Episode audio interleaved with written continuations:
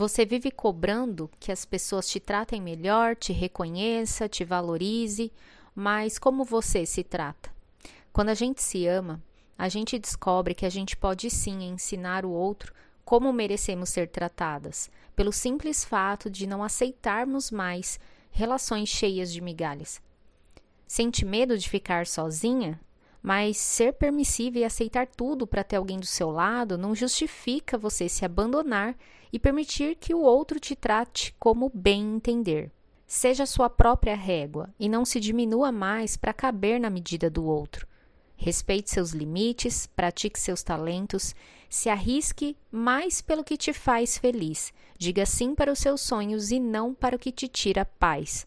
Se torne consciente de que você é responsável pela sua vida, você escolhe como ser tratada e que você, se amando e se respeitando, não vai aceitar nada menos do que o amor.